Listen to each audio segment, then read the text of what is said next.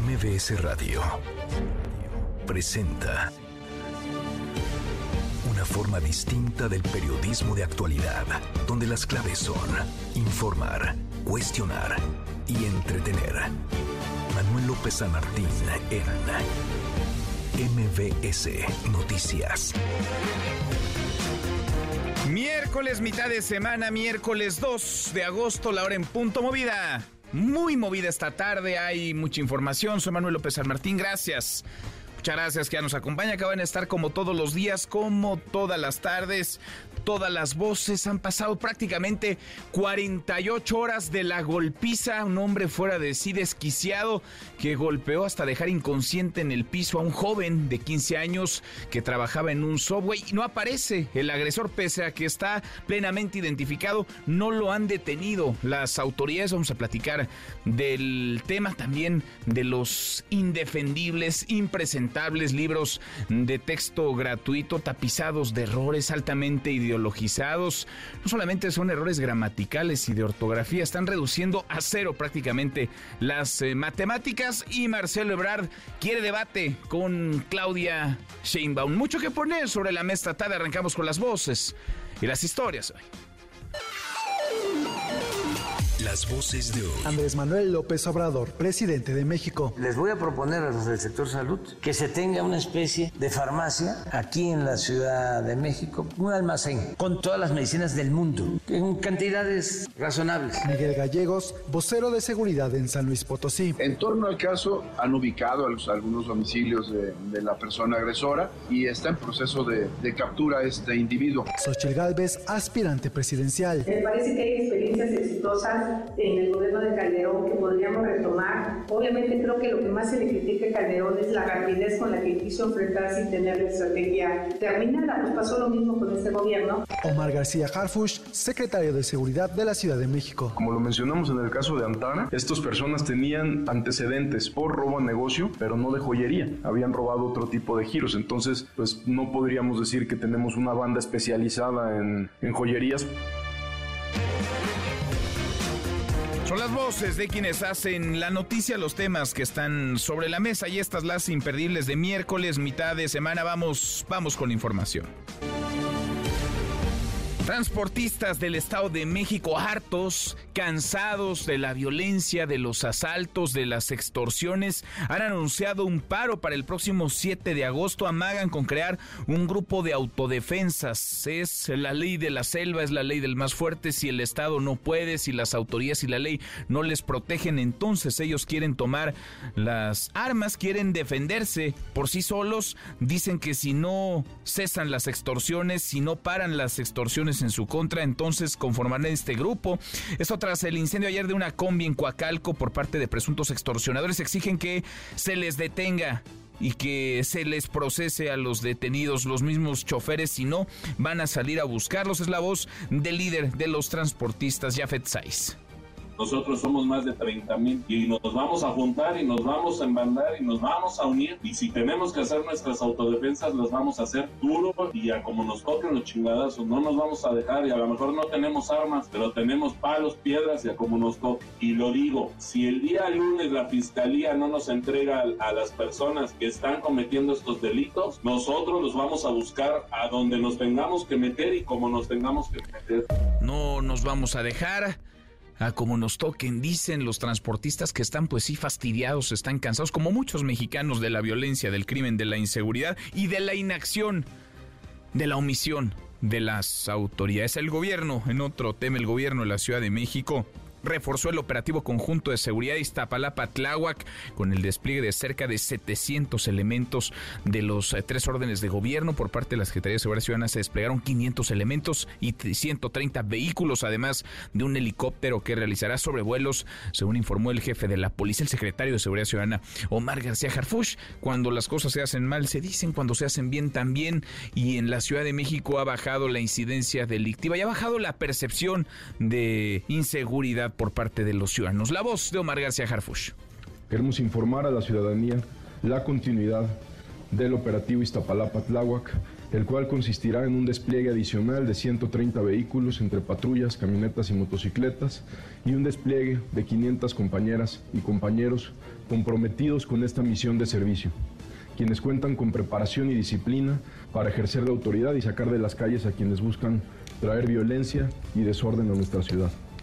Pues sí, a los criminales, a quienes generan violencia, a los delincuentes hay que enfrentarlos, no abrazarlos, mucho menos dejarlos hacer. Hay que ir tras ellos, hay que detenerlos, hay que presentarlos ante la justicia. Sigue Siguen las campañas, sigue el recorrido de las corcholatas por todo el país. Claudia Sheinbaum está en el Estado de México, realizará asambleas en Naucalpan y Tlalnepantla. Esta mañana, por cierto, en un video en sus redes sociales, habló sobre los resultados que obtuvo en seguridad cuando era jefa de gobierno. Les quiero platicar la estrategia de seguridad que se desarrolló en la Ciudad de México, donde logramos cifras históricas de reducción de delitos de alto impacto. 58% de reducción de todos los delitos de alto impacto, más del 50% de reducción de homicidios, más del 60% en reducción de robo de vehículo con violencia y robo en transporte público, entre otras reducciones de delitos. Eso dice Claudia Sheinbaum y Marcelo Ebrard la vio al vuelo y la tomó, no la dejó pasar. Le contestó a Claudia Sheinbaum, Marcelo Ebrard, que se encuentra también en el Estado de México. Allá va a presentar planes de salud y seguridad en el municipio de Tlalnepantla. Le respondió así sobre el tema de seguridad a Claudia Sheinbaum. Estimada Claudia, vi tu tweet y celebro que al fin te hayas resuelto participar en los temas que más le importan a la gente, como es seguridad. Describes bien la estrategia que Andrés Manuel y yo diseñamos y aplicamos en la ciudad, con los mejores resultados en lo que va el ciclo. Hace días presenté el Plan Ángel, respondiendo a qué más debemos hacer para mejorar la seguridad en el país. Porque hoy la cuestión es qué es lo que sigue, qué otros pasos debemos dar. Pensemos en grande, llevemos al país al siguiente nivel. Pues ahí está la propuesta, ahí está lo que está planteando eh, Marcelo Ebrard, esta intención que tendría de contrastar por lo menos, si no de debatir, de contrastar propuestas, proyectos con Claudia, con Claudia Shimo. Mientras tanto, Ricardo Monreal está en Colima, Dan Augusto López en Chiapas, Gerardo Fernández Noroña en Nuevo León y Manuel Velasco en Durango. A propósito del tema de seguridad, Xochil Gálvez, aspirante a la candidatura presidencial del Frente Amplio Opositor, dijo que podría retomar medidas que implementó Felipe Calderón en materia de combate a la violencia. Hay que hacer un trabajo integral. Vendrá mi propuesta en materia de seguridad pública. Estoy trabajando ya con expertos, dejándome ayudar, escuchando, al menos para este proceso interno. Ahora imagínate, pues ya lograr algo más, pues a poner a los mejores. Me parece que hay experiencias exitosas en el gobierno de Calderón que podríamos retomar. Obviamente creo que lo que más se le critica a Calderón es la rapidez con la que quiso enfrentar sin tener la estrategia terminada. Pues pasó lo mismo con este gobierno y la consecuencia es que este gobierno tiene 160 mil personas asesinadas. Y por más que nos quiera comparar con la incidencia delictiva pasada, pues no hay manera. Bueno, lo que dice Xochitl Gálvez, el tema de seguridad y por cómo anda el país incendiándose en buena parte, va a ser el principal, la columna vertebral. Y ojalá se planteen soluciones más allá de grillas y de dimes y diretes. Ojalá haya soluciones o propuestas para solucionar esta muy profunda crisis de violencia en la que nos encontramos. A propósito de violencia, el vocero de seguridad de San Luis Potosí, Miguel Gallego Cepeda, informó que hasta el momento no hay indicios de que Fernando Medina agresor de un trabajador en Subway, un chico de apenas 15 años, haya salido del país. Por el contrario, se están realizando las pesquisas, eso dice, necesarias para dar con su paradero y poder detenerlo. Son ya prácticamente 48 horas de la agresión. El agresor está plenamente identificado, todo quedó videograbado y las autoridades de San Luis Potosí no han podido detener a una persona, no han sido capaces de llevarlo ante la justicia. La voz del vocero de seguridad del gobierno de Tamaulipas, de San Luis Potosí. Hasta el momento, bueno, se ha comentado en, redes sociales que podría eh, el agresor haber salido del país, eso no está confirmado definitivamente. En torno al caso hay un sinnúmero de, especulaciones y a la autoridad le corresponde, bueno, ser muy prudente y obviamente trabajar sobre las líneas definidas de, investigación, que es lo que está haciendo hoy día la, Fiscalía. Han ubicado algunos, algunos domicilios de, de, la persona agresora y está en proceso, en proceso de, de captura este, este individuo. Está en proceso, dice a la autoridad, asegura le corresponde ser eh, prudente. Pues no, no, eso no le corresponde a la autoridad. Y si eso piensa el vocero de seguridad de San Luis Potosí, pues vive en un error, debería dedicarse a otra cosa. quizá más prudente. Lo que le compete a la autoridad, lo que le corresponde es detener a este agresor, detener a esta persona, este sujeto que fuera de sí golpeó hasta dejar inconsciente en el piso a un joven de 15 años. ¿Por qué? Porque le pidió hacer fila y esperar su turno para ser atendido en un local, en un subway. Prudencia no aplicación de la ley. Qué cosa, qué descaro el de algunos, increíble. En la Cámara de Diputados, los presidentes de la mesa directiva Santiago Krill y de la Junta de Coordinación Política Ignacio Mier establecieron el mecanismo a través del cual se dará el cambio en la conducción de la mesa directiva. Esto por las aspiraciones electorales presidenciales de Santiago Krill en una reunión privada. Ambos eh, legisladores acordaron citar a la Junta de Coordinación Política una fecha próxima no han precisado cuándo sería para afinar el acuerdo. Es la voz de Santiago Krill. Diputado Cristian, va por las presiones de Morena, por las denuncias que han presentado concretamente el diputado Robles en su contra para seguir al frente. De ninguna manera. Yo había platicado previamente con el diputado Mier que en caso de que fuera, digamos, electo dentro de la terna, creo que era conveniente ya poder liberar la presidencia por el tiempo que tengo que dedicar. No se va entonces, dice Krill, por las presiones, pero de que se va, se va.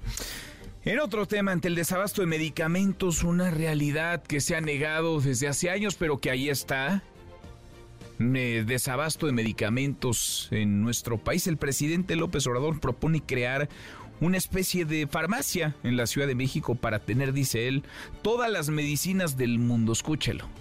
Ya para darle una salida definitiva al desabasto, vamos a proponer, les voy a proponer a los del sector salud, que se tenga una especie de farmacia donde se cuente, una farmacia aquí en la Ciudad de México, un almacén con todas, todas, todas, todas las medicinas, todas, todas las medicinas del mundo, en cantidades razonables, para que cuando falte en un hospital, ahí, como un banco de reserva de medicamentos todas las medicinas del mundo, dice el presidente López Obrador. Ojalá que más quisiéramos todos, pero buena suerte porque no hay, no hay medicamentos, los eh, tratamientos oncológicos, por ejemplo, escasean. No ha sido capaz el gobierno de la República de garantizar la salud a los mexicanos, de garantizarles sus tratamientos, de garantizarles sus medicamentos. ¿Qué se va a hacer distinto? Más allá de las palabras del presidente y más allá de la narrativa y más allá de los discursos, más allá de la saliva, ¿qué se va a hacer distinto para que realmente haya medicamentos, para que estos lleguen a los eh, mexicanos? El dirigente nacional del PAN, Marco Cortés, en otro tema, exige al presidente frenar la distribución de los libros de texto gratuito para el siguiente ciclo escolar y que acate la orden judicial que se le dio a la Secretaría de Educación Pública. López Obrador le dio la espalda a la niñez, no solo en educación, sino también en salud, porque los niños no votan. Con los niños no se meta, presidente. Ya le ha hecho mucho daño a nuestro país y a la actual generación. No le vamos a permitir que también le haga daño a las próximas generaciones. Le exigimos acate la orden judicial. Bueno, ahí está la música muy inspiradora que acompaña este video de Marco Cortés. Más allá de que lo diga Cortés o quien lo diga, es un desastre. Lo de los libros de texto gratuito es un desastre. Están plagados, están tapizados de errores eh, de ortografía, gramaticales, desaparecen las matemáticas, tiene una carga ideológica muy potente. La visión de algunos tratando de imponerse sobre las de todos. Un daño terrible, sería de un daño terrible a millones de niñas y de niños que se distribuyan estos libros, estos libros de texto gratuito a partir del próximo ciclo escolar 28 de agosto es cuando comienza. Y ojo con lo que sucede en el eh, Capitolio en los Estados Unidos. Eh, la policía en la capital norteamericana está respondiendo a una llamada de emergencia en el edificio del Senado. Hay una evacuación masiva en marcha. Hasta ahora hay poca información. Está en desarrollo. Le actualizaremos. Y en las buenas, porque como cada tarde, claro que tendremos buenas noticias. Querido Memo, Guillermo Guerrero, ¿cómo estás? Mi querido Manuel, ¿cómo estás? Fíjate que empieza la temporada de lluvias, empieza la temporada de útiles escolares y empieza la temporada de chiles en hogada, mi querido ah, Manuel. Esa es de las favoritas. Fíjate que ayer presentaron algunos datos de los chiles en hogada, eh, ese platillo que se consume principalmente aquí en la Ciudad de México, por supuesto en Puebla, que es donde nació el chile en nogada. Sí. Y dieron algunas cifras que de verdad me dejaron con el ojo cuadrado. ¿Sí? La cantidad de chiles en nogada que se comen en en esta temporada. Ya lo vamos a platicar, se sorprenderá. De ¿Cuándo, verdad. ¿Cuándo es el banderazo de salida? ¿Cuándo, ya, fue el banderazo de salida. ¿Cuándo ya no es mal visto echarse unos chiles en Nunca es mal visto ¿no? comerse un chile ¿Ya podemos? Ya podemos. Ya podemos. Pero es impresionante la cifra. Al rato se lo platicamos. Ahora, lo platicamos al rato. Gracias, Memo. Gracias, Manuel. Guillermo Guerrero con peras y manzanas. Cuéntanos, Antonio Cruz, la importancia de ahorrar para el retiro. Antonio, buenas tardes, ¿cómo te va? Finanzas con peras y manzanas. ¿Te acuerdas cuál fue tu primer trabajo? El mío fue como empacador del súper. Yo tenía 14 años cuando comencé a trabajar ahí. Para esos años yo era el que más dinero traía entre mis amigos. Ganaba unos 50 pesos y me alcanzaba para comprar un refresco, unas papas y hasta para invitar a mis amigos. Era una época increíble. Ahora que tengo 35 me doy cuenta que ya no hay jóvenes empacando en los súper. ¿Has notado quién empaca ahora? Así es, los adultos mayores. Y muchas veces me he preguntado por qué están desarrollando esa actividad si en esos años de retiro ya deberían estar viajando, yendo al cine, disfrutando de sus nietos y no. Muchos de ellos están trabajando con varios achaques, pero es más la necesidad de generar dinero para sobrevivir. ¿Y ya notaste la palabra? Sobrevivir. Yo pienso que todos merecemos tener una jubilación con muchos recursos, que sean suficientes para comer rico, ir al doctor cuando se necesite y hasta para ir a dar la vuelta con los nietos. Pero ¿sabes cuándo se consigue esa vida? Justo hoy, en tu etapa más productiva. Hoy que ganas suficiente dinero. Hoy es el día correcto para iniciar tu plan de ahorro para el retiro. Créeme que son muy sencillos de iniciar. Búscame en redes sociales como Antonio te ayuda y avísame si quieres preparar tu retiro. Te mereces lo mejor. Bueno, pues sí. Ya es tarde, siempre hay que siempre hay que hacer las cosas en el momento y para ahorrar para ahorrar el mejor día es comenzar hoy mismo. Gracias, Antonio Antonio Cruz. Nico, ¿qué traes hoy en Deportes? Nicolás Romay, muy buenas tardes. Manuel, ¿cómo estás? Qué gusto me da saludarte. Hablaremos del Mundial Femenil. Qué sorpresa. Brasil e Italia eliminados en la Copa del Mundo de Australia y Nueva Zelanda. Platicaremos de eso, también de la League's Cup, ya con eh, los días y horarios confirmados. Hoy arrancan los 16avos de final. Arrancan de este torneo rarísimo, nuevo, muy diferente a lo que hemos visto. Un torneo entre equipos de la Liga MX y la MLS de Estados, de Estados Unidos. Abrazo, Nicolás, lo platicamos. Nicolás Romay, hasta aquí el resumen con lo más importante del día. Con 16 hemos platicado de los eh, libros de texto gratuito que se planea desde la Secretaría de Educación Pública repartir y que comiencen a ser utilizados como base de la formación, de la educación de millones de niños durante el próximo ciclo escolar que iniciará el 28 de agosto. Libros de texto gratuito que no resisten la mínima revisión, están tapizados de errores, de faltas ortográficas, gramaticales, apenas unas cuantas páginas para las matemáticas, tienen una carga ideológica eh, muy potente, están llenos de prejuicios, en fin, un desastre, un desastre que puede generar pues mucho daño al presente y sobre todo al futuro de millones de niñas y de niños. De eso queremos platicar con ustedes esta tarde con todo lo polémico que son y con toda la polémica que han despertado. Deben repartirse estos libros de texto gratuito para el próximo ciclo escolar. El presidente López Obrador está decidido a que sí, a que se repartan también en la Secretaría de Educación Pública, en donde no se han dado por notificados de una decisión de un eh, juez para que se detenga eh, la distribución de los mismos. ¿Qué dicen? Opine arroba MBS Noticias, nuestro WhatsApp 5524 99125. Viene el teléfono en cabina 5166. 1025. Ahora vamos a platicar a profundidad sobre el contenido, sobre lo que estaría insisto, impactando de manera negativa, golpeando la educación de niñas y de niños antes, el desgobierno, la falta de ley, la ausencia de Estado de Derecho, los gobiernos, las autoridades que a veces parecen estar pintados de adorno y en otras ocasiones, que no son pocas, en complicidad ya en contubernio con la delincuencia, con los criminales. Juan Gabriel González, ¿cómo estás Juan Gabriel? Muy buenas tardes.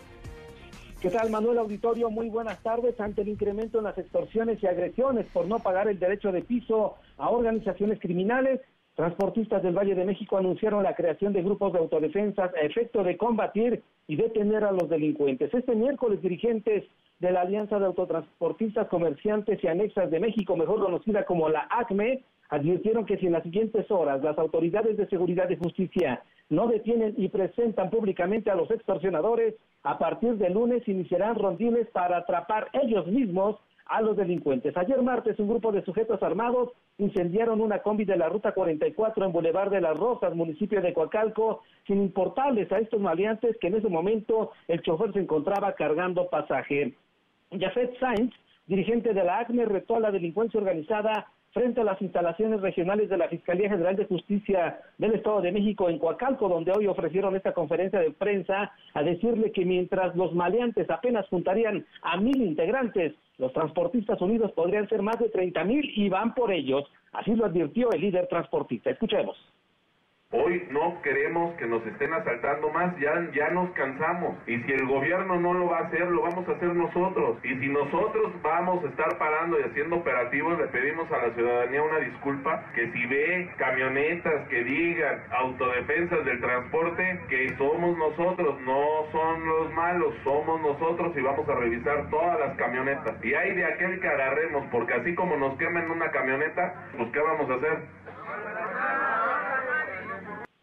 Pues así las cosas, según reportes de los dirigentes en los últimos años y derivado de las extorsiones y asaltos, han resultado dañadas o quemadas más de 2.000 unidades del transporte público en esta zona del Estado de México, siendo los municipios de Catepec, Coacalco, Zumpango y Huehuetoca donde más se resienten las amenazas, las extorsiones y agresiones. Autodefensas de transportistas en el Estado de México, Manuel. Pues sí, están hartos, están ya cansados de que cada quien haga lo que quiere, que los delincuentes, que los criminales actúen impunemente, les extorsionen, les roben y la autoridad no haga nada. A veces la autoridad por miedo, por omisión, a veces por complicidad, por contubernio con la delincuencia. Entonces, si no le resuelven, ellos van a crear, Juan Gabriel, su grupo de autodefensas para hacer justicia por propia mano, para hacerle frente a la delincuencia, para defenderse.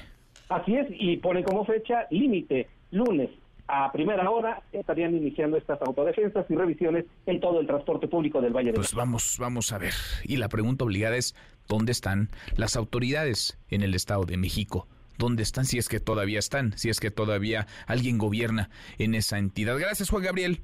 Pendientes, Manuel, buenas tardes. Muy buenas tardes. Y se van a cumplir 48 horas de la agresión que todos vimos, una brutal agresión con saña, un sujeto fuera de sí, absolutamente desequilibrado, que golpea hasta dejar inconsciente en el piso a un jovencito de 15 años, un joven que trabajaba preparando sándwiches en un subway en San Luis Potosí. Eh, nadie lo ayudó, el joven le había pedido a esta persona violenta, a este hombre agresivo, que se formara, que esperara su turno y que ya lo atendería. Bueno, esta persona no quiso esperar, se metió, lo golpeó, lo dejó inconsciente, lo mandó al hospital. Marco Luis Polo, Marco Luis, ¿cómo estás? Buenas tardes. Muy buenas tardes, Manuel Auditorio. Pues efectivamente, déjame informar que prácticamente a 35 horas de que en San Luis Potosí se presentara la agresión de un individuo de nombre Fernando N. en contra de un joven de escasos 15 años, el presunto responsable aún se encuentra libre sin que las autoridades hayan dado con su paradero. No obstante, el vocero de seguridad en el Estado, Miguel Gallego Cepeda, aseguró que es cuestión de horas para que la Fiscalía General del Estado pueda tener resultados al respecto. Hay que recordar que la tarde del pasado lunes, alrededor de las 4 de la tarde, Fernando N.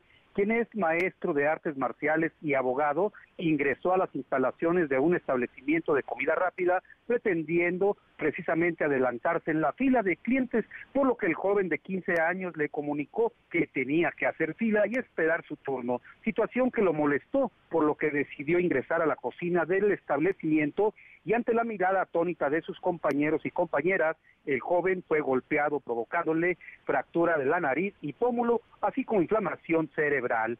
Fuentes de la Fiscalía General del Estado por el momento precisamente descartaron que el sujeto haya abandonado el país e incluso ya se catearon, se catearon algunos de sus propiedades sin tener éxito al respecto, aunque también se aseguró que se tiene confianza en que las próximas horas Fernando N pudiera ser detenido por elementos de investigación para ser presentado ante la justicia para que responda por esta agresión a un joven que precisamente laboraba en un establecimiento para ocuparse durante este periodo vacacional. Manuel, hasta aquí mi reporte. Entonces, a ver, para recapitular, Marco Luis, el hombre está identificado desde ayer, ¿no? Desde el primer momento, es más, desde antes incluso, pero desde que se viraliza el video hay quienes lo identifican, eh, suben incluso otros episodios de violencia de este sujeto que tiene uno o varios problemas eh, emocionales, mentales, eh, qué sé yo, pero que lastima, que golpea hasta dejar inconsciente a este chico en el piso, está identificado.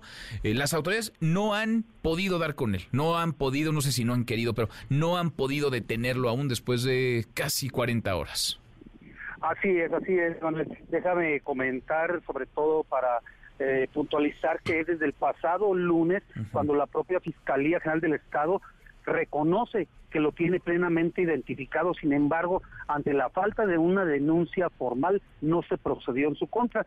Desgraciadamente, eh, trascendió que fue precisamente hasta que no se interpuso la denuncia de parte de la madre de la, del joven, fue cuando se pudo actuar al respecto. Sin embargo, bueno, eh, ya las autoridades el día de hoy señalan que hay la plena confianza de que pueda ser detenido, pues ellos descartan que haya abandonado el país. Y ya eh, pues se pudo observar en las redes sociales que no era la primera vez, como tú acertadamente lo mencionas, no es la primera vez que estaba involucrado en un hecho de golpes, de agresiones, de violencia, pues esta persona al parecer ya había tenido antecedentes sobre este tipo de situaciones. Es un, es un peligro para la sociedad el que ande libre este hombre, el que esté libre Fernando, Fernando Medina se llama, ¿verdad? Marco Luis. Así el que esté libre es un peligro para la, para la sociedad, porque en cualquier momento se avienta los golpes, en cualquier momento eh, fuera de sí lastima a alguien o peor, puede, puede llegar a matar a una persona. Gracias, Marco Luis, muchas gracias. Hasta luego, muy buenas tardes. Nos mantenemos pendientes de este caso. ¿Dónde está la autoridad? Y es que son muchos los episodios en los que las autoridades pues aparecen únicamente para decir obviedades, para fijar posturas que se estacionan en el lugar común. En este caso, el vocero de seguridad San Luis Potosí, Miguel Gallego Cepeda, dice que es tiempo de la, de la prudencia, que ellos no van a emitir juicios. No, no es tiempo de la prudencia y sus juicios nos importan poco son lo de menos. Es momento de la justicia. Y si el hombre está plenamente identificado, si el agresor quedó videograbado y si hay otros episodios similares, tendrían que ir por él, tendrían que detenerlo y tendrían que presentarlo ante las autoridades. Adrián Jiménez en la Ciudad de México. Adrián, muy buenas tardes. ¿Qué tal? Buenas tardes, Manuel Auditorio. Bueno, pues esta mañana de miércoles, autoridades capitalinas dieron el banderazo de salida a 500 elementos de la Secretaría de Seguridad Ciudadana con el apoyo de 130 vehículos, quienes van a reforzar el operativo que desde hace una semana se lleva a cabo en las alcaldías de Iztapalapa y Tláhuac. En los límites de estas demarcaciones, el secretario de Seguridad Ciudadana, Omar García Harpuch, informó que se trata de una acción para dar continuidad a este dispositivo que tan solo en la semana del 24 de julio al 1 de agosto pasado en Iztapalapa dio como resultado la detención de 26 personas por delitos de alto impacto de diferentes grupos delictivos en 17 operativos.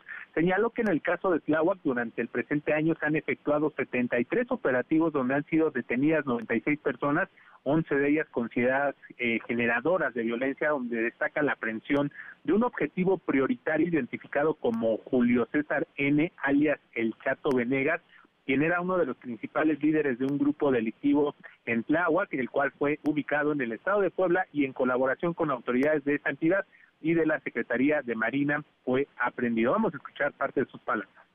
Queremos informar a la ciudadanía la continuidad del operativo Iztapalapa-Tláhuac el cual consistirá en un despliegue adicional de 130 vehículos entre patrullas, camionetas y motocicletas y un despliegue de 500 compañeras y compañeros comprometidos con esta misión de servicio, quienes cuentan con preparación y disciplina para ejercer de autoridad y sacar de las calles a quienes buscan traer violencia y desorden a nuestra ciudad. Por su parte, la fiscal Ernestina Godoy refirió que derivado de la coordinación entre las diferentes instituciones de seguridad y procuración de justicia, ninguna alcaldía ha sido abandonada. Incluso resaltó que en Tláhuac han incrementado tanto el número de órdenes de aprehensión cumplimentadas como de cateos. Así lo dijo, escuchemos. Aquí en Tláhuac, por ejemplo, hemos aumentado el 323% de las órdenes de aprehensión que hemos cumplimentado de delitos de alto impacto y esto redunda en que estamos sacando de las calles a los generadores de violencia, a los agresores, y eso le da más seguridad a la ciudadanía. Hemos ejecutado 1.150% más de cateos, y eso casi tiene siempre que ver con pequeños lugares o grandes lugares, tenemos grandes cateos también, donde tenemos un, un resultado enorme en narcomenudeo. Por su parte, Manuel Auditorio, el jefe de gobierno Martí Batres, dijo que en el último mes la incidencia delictiva sigue a la baja en la Ciudad de México, llegando a niveles históricos, por lo que puntualizó no se aflojará ni un milímetro, dijo, en la batalla contra la inseguridad. Escuchemos sus palabras. En el último mes registramos una disminución en los delitos de alto impacto de menos 8% respecto al mes anterior y en el caso particular del homicidio tenemos una disminución en el mes de julio de menos 16% respecto al mes de junio de este año. En otras palabras, hemos tenido una disminución histórica de índices delictivos, pero seguimos disminuyendo los índices delictivos. Es decir, no vamos a aflojar ni un solo milímetro en la batalla contra la inseguridad. El mandatario local agregó que al operativo Iztapalapa-Tláhuac también se sumarán 10 unidades y 30 elementos de la Fiscalía General de Justicia, 5 unidades y 35 elementos de la Secretaría de la Defensa Nacional, 14 unidades y 75 elementos de la Guardia Nacional, 2 unidades y 2 elementos de la Marina, 20 unidades y 30 elementos más de la policía que contrata a la alcaldía de Iztapalapa y 17 unidades y 20 elementos de que contrata la alcaldía la sin que se descuide, dijo, ninguno de los 70 sectores que son vigilados por la policía capitalina. Manuel Auditorio, la información que les tengo. Gracias, eh, muchas gracias, Adrián. Buenas tardes. Muy buenas tardes. Ha bajado eh, la incidencia delictiva, ha bajado también la percepción de inseguridad en la capital del país y ha bajado porque se le combate a la delincuencia, porque están eh, realizando operativos, deteniendo gente, porque no están de brazos cruzados, mucho menos abrazando a los criminales, los están eh, deteniendo o por lo menos están tratando de ir tras ellos. A propósito de seguridad y de la capital, Juan Carlos Alarcón, un operativo en desarrollo. Juan Carlos, buenas tardes. Efectivamente, gracias. Eh, muy buenas tardes, Manuel. Se desplegó un operativo policial y del ejército mexicano en la zona de Huitzilac, Morelos, tras la retención de pobladores de Topilejo que defienden su territorio de grupos de talamontes provenientes de esa entidad. Familiares de las personas retenidas cerraron la carretera federal México-Cuernavaca para exigir la intervención del ejército y de la Guardia Nacional, toda vez que los talamontes quemaron unidades oficiales e impiden la salida de los pobladores que cotidianamente vigilan los bosques del territorio de la Ciudad de México. La víspera, autoridades estatales y de las Fuerzas Armadas realizaron un operativo en los límites de Huitzilac y Para desmantelar aserraderos ilegales de grupos delincuenciales de Talamontes. Ante esta situación, elementos de la Policía Capitalina también desplegaron esta tarde un dispositivo de seguridad en los límites de la Ciudad de México y Morelos. El objetivo es evitar el paso de los agresores que esta tarde estallaron acciones de violencia. Los grupos delincuenciales que operan en Huitzilac han desarrollado acciones ilegales de tala en la zona boscosa de Topilejo, el, zorro, el Cerro de la Cusco y Parres, donde las autoridades han desmantelado diversos aserraderos. En estos se ha decomisado la infraestructura para la tala, almacenamiento y procesamiento de la materia para su trabajo y venta ilegal. En respuesta, Manuel, los talamontes generaron acciones de violencia esta tarde contra unidades oficiales y vehículos. Por lo pronto, la Secretaría de Seguridad Capitalina estableció un filtro de seguridad en la carretera federal para impedir el paso de los talamontes hacia los poblados de la Tlalpan. En tanto, estos grupos delictivos realizan diversas quemas en la carretera federal México-Cuernavaca, por lo que la carga vehicular en este momento está siendo desviada hacia la autopista, la cual también tiene vigilancia de la Guardia Nacional. Manuel, el reporte que tengo. Pendientes pues de este operativo en desarrollo. Gracias, Juan Carlos. Gracias, muy buenas tardes. Muy buenas tardes. Cruzamos la media ya lo hará con 34. Pausa, volvemos, volvemos, hay más. Siga a Manuel López San Martín en redes sociales. Twitter, Facebook y TikTok. M. López San Martín. Continúa con la información con Manuel López San Martín en MBS Noticias. MBS Noticias con Manuel López San Martín. Continuamos.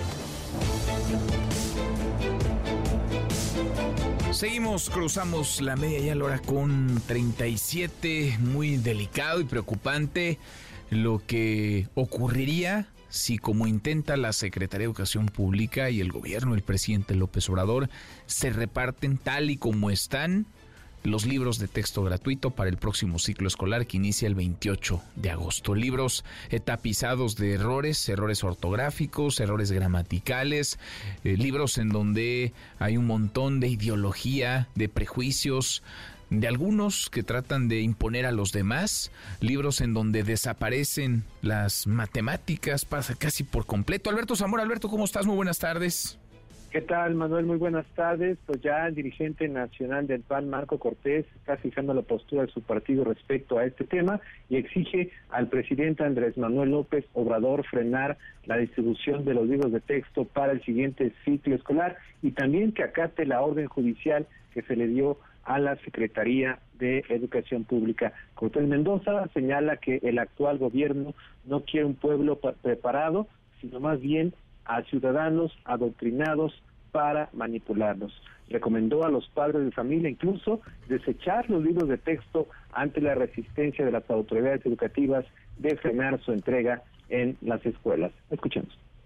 Con los niños no se meta, presidente. Ya le ha hecho mucho daño a nuestro país y a la actual generación. No le vamos a permitir que también le haga daño a las próximas generaciones. Le exigimos acate la orden judicial y detenga la repartición de los libros de texto. Y a todos los padres de familia del país los exhortamos a que ante el probable desacato de López Obrador desechen los libros de texto que den a sus hijos. O al menos les quiten las hojas que ustedes consideren que no son convenientes para la educación de sus niños.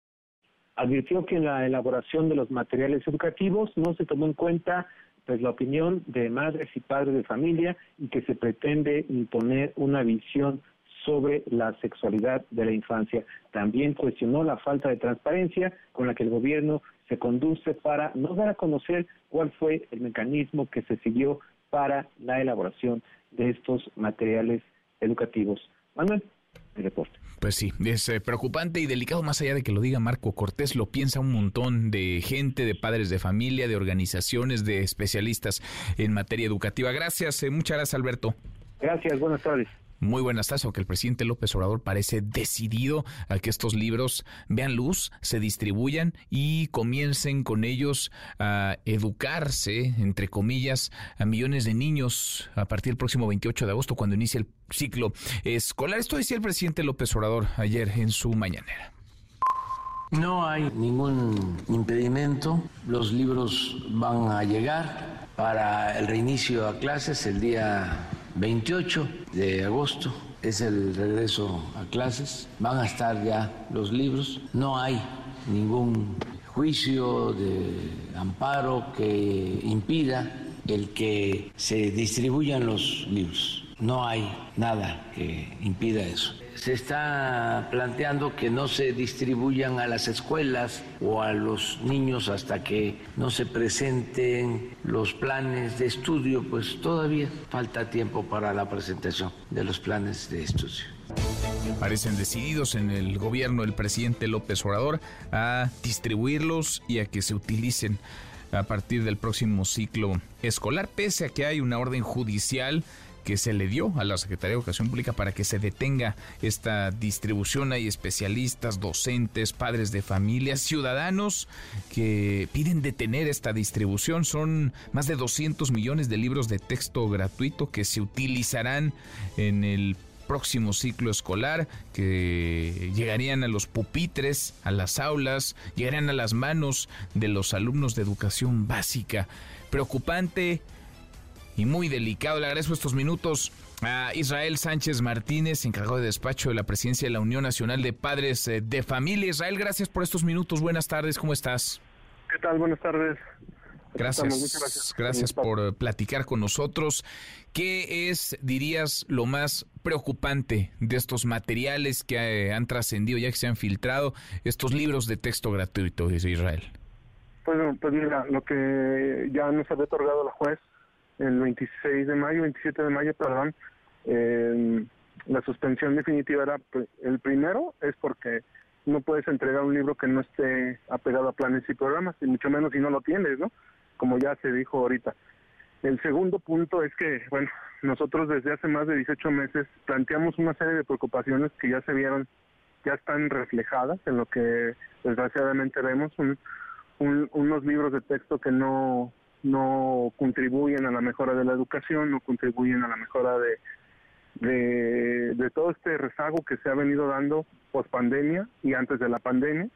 Entonces, bueno, pues pareciera que seguimos poniendo obstáculos a la educación, libros de texto que no están apegados ni siquiera a la realidad eh, que vive el país y, bueno, pues es algo que es la, es la principal preocupación, ¿no? Eh, eh, el qué calidad de, de, información y, están recibiendo a través de estos libros de texto. ¿Qué es lo que les preocupa más? O déjame, porque todo nos preocupa desde luego, pero déjame, digamos, partir en, en, bloques esta, estas inquietudes que me parecen muy genuinas. Por un lado, se habla de ideologización, de prejuicios, de una agenda que se busca avanzar, de las posiciones de algunos que buscan imponerse a todos, sobre todo a las niñas y a los niños. Y por el otro lado está lo académico, lo pedagógico, el que hay un montón de faltas eh, de ortografía, de errores gramaticales, desaparecen las matemáticas. Empecemos, si te parece, por lo primero. ¿Tú ves una carga ideológica en estos libros de texto gratuito? Fíjate que yo quisiera más bien irme al revés. A ver, vamos por lo segundo entonces. Sí, vamos por lo segundo. Te voy a decir por qué. Porque es la parte esencial del, del problema, ¿no? O sea, si vemos niños que no saben leer ni escribir bien, que no tienen una comprensión lectora y motora, eh, si tú no, tú no tienes la claridad de que tu hijo vaya a comprender los elementos básicos del conocimiento, pues lo, lo segundo queda ahora sí que en último término. ¿Por qué? Porque eh, pues ya nos queda claro que le han dado prioridad a estos sistemas, como tú comentas, a una ideologización, a romantizar la ideología, este, a pintarla de colores, pero pues no refleja la realidad. O sea, esa es la preocupación real de los padres de familia.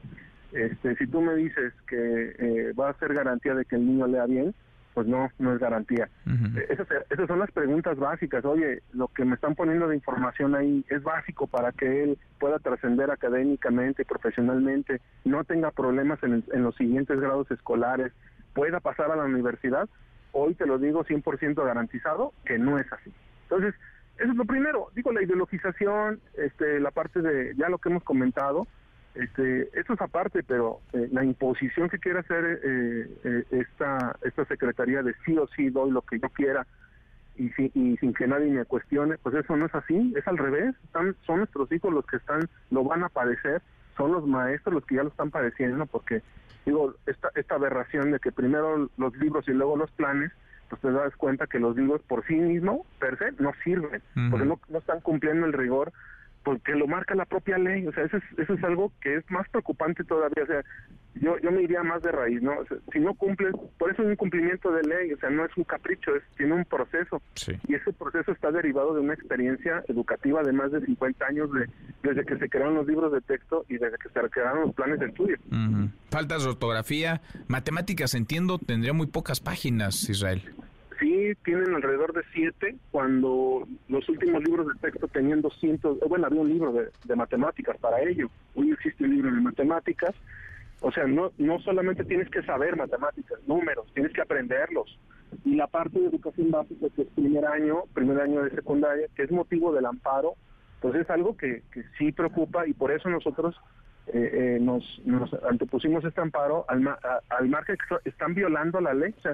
¿Qué, qué vamos a enseñar a nuestros hijos? Sí, está bien violar la ley porque, este, eh, pues, ¿por ¿quién lo dice? Pues lo dice, para eso hay una serie de cumplimientos, es una política pública que se debe respetar. Entonces, este, ya se ha dicho mucho, nada por encima de la ley, pero pareciera que sí. en el discurso, pero en los hechos no.